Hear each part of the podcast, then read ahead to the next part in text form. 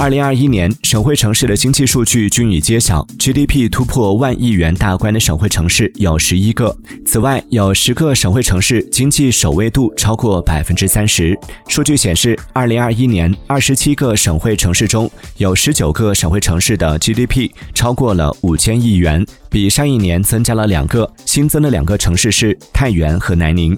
增速方面，考虑到二零二零年受疫情影响较大，因此两年 GDP 平均增速更有衡量意义。在部分公布两年平均增速的省会城市中，海口、拉萨、福州、合肥、成都、杭州等城市位居前列。